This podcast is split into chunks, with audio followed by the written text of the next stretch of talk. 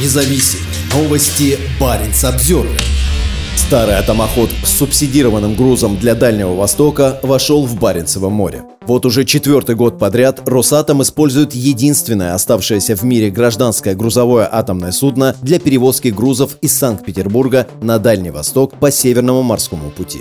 Севморпуть вышел в рейс 24 июня, а в пятницу 35-летнее судно вошло в Баренцево море в районе Нордкапа. Как сообщает Росатом, на его борту более 100 контейнеров, металлоконструкции, пиломатериалы, краны и автотехника. Как и в предыдущие годы, в госкорпорации подчеркивают, что перевозки субсидируются из федерального бюджета в расчете на получение прибыли в будущем. Планируется, что переход до порта Восточный займет около 22 суток, рассказал заместитель гендиректора Росатома Вячеслав Рукша. Он добавил, что сейчас идет работа по поиску грузов для обратного рейса с Дальнего Востока в Санкт-Петербург. Осенью атомный контейнеровоз выполнит еще один круговой рейс между Северо-Западом и Дальним Востоком. Сейчас рейсы субсидируются из федерального бюджета, но важно в будущем обеспечить экономическую эффективность перевозки, сказал Рукша. Хорошо, давайте проработаем, заявил диктатор Владимир Путин в 2020 году по итогам обсуждения возможности увеличения транспортировки рыбы с Камчатки в европейскую часть страны. Позже оператор Севморпути начал возить и другие виды грузов с целью увеличить грузопоток по Северному морскому пути до поставленной Путиным цели в 80 миллионов тонн к 2024